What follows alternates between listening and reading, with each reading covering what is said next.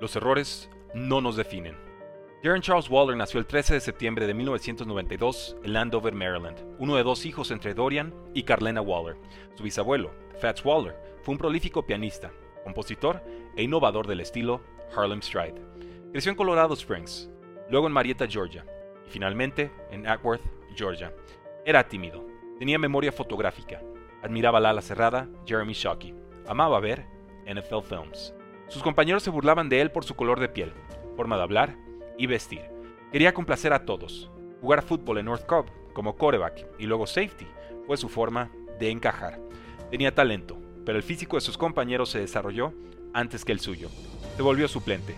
Probó analgésicos a los 15 años. Disfrutó la sensación. Oxicodona, hidro, alcohol, marihuana, Xanax, Adderall, cocaína, éxtasis, las drogas se convirtieron en su identidad la siguiente década. Fue expulsado del equipo de básquetbol por dañar propiedad privada. Vivía sin control. Se graduó como prospecto de tres estrellas con 122 tacleadas, midiendo 6'5 y pesando 210 libras. Entró a Georgia Tech como receptor heredero de Calvin Johnson. No jugó en su año 1. Fue suspendido dos juegos por violar las reglas del equipo. Rompía TVs en hoteles. Hacía trampas en pruebas antidoping, cambiando sus muestras de orina. A ello, se graduó como licenciado en administración con 51 recepciones, 971 yardas y 9 touchdowns en tres temporadas.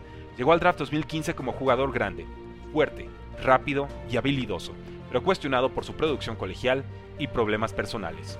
Un coach de Patriots lo evaluó en entrenamiento privado. Elige, puede ser buen receptor o excelente a la cerrada. Nunca olvidó el consejo. Ravens lo tomó con el pick 204 de sexta ronda, el receptor número 29 de ese draft. En la primera junta de training camp, el head coach John Harbaugh retó al equipo. Si no aman el fútbol, pueden irse. Darren Waller estuvo a punto de levantarse.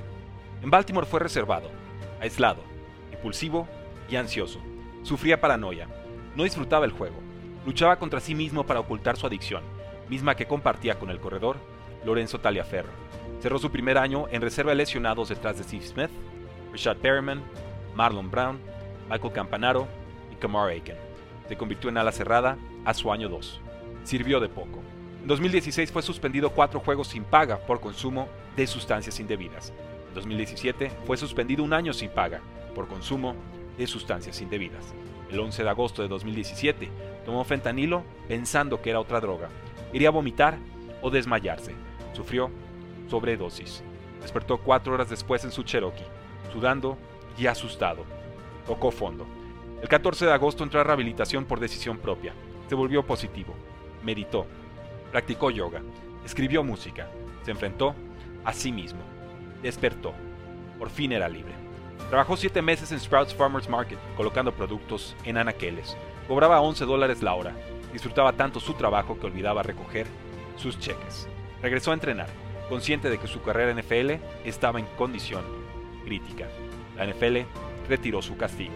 Durante su ausencia, Ravens tomó a dos alas cerradas, Hayden Hurst y Mark Andrews. Fue cortado y puesto en el equipo de práctica. Lo aceptó con humildad. En Thanksgiving de 2018, el head coach John Gruden de Raiders lo vio correr 15 yardas delante de sus compañeros. Quedó maravillado. Lo firmaron en el avión de regreso. Su impacto fue inmediato. 90 recepciones, 1145 yardas y 3 touchdowns en 2019, 107 recepciones, casi 1200 yardas y 9 touchdowns en 2020. Firmó extensión por 3 años y 51 millones de dólares. Hizo pública su historia en la serie Hard Knocks.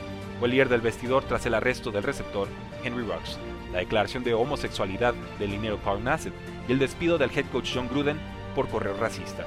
Inspiró a su compañero Max Crosby a superar su alcoholismo lloró a su ex compañero Lorenzo Taliaferro tras su muerte por sobredosis de cocaína y fentanilo. Hoy lidera la Fundación Darren Waller para niños con adicción a las drogas. Lleva despensa a gente que vive en coladeras de Las Vegas. Se pasea por la naturaleza. Compone música. Se casó con Kelsey Plum, estrella de Las Vegas Aces. Días después fue cambiado a los New York Giants por tercera ronda del draft. ¿Cuál es el precio del éxito? Nadie lo sabe mejor que Darren Waller.